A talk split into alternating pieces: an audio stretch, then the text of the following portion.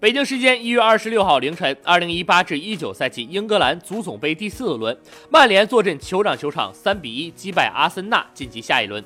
索尔斯克亚上任取得八连胜，桑切斯、林加德和马夏尔各建一功。阿森纳由奥巴梅扬扳回一分。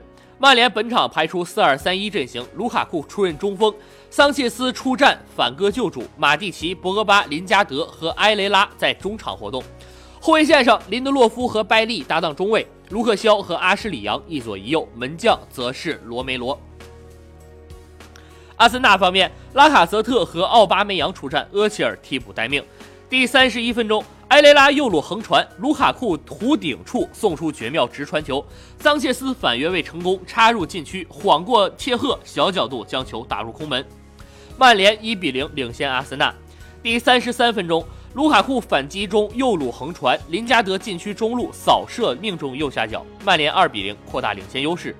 第三十四分钟，拉姆塞禁区内右侧传中，拉卡泽特小禁区内抢射捅了一下来球，奥巴梅扬后点攻门命中球门右下角，阿森纳将比分扳成一比二。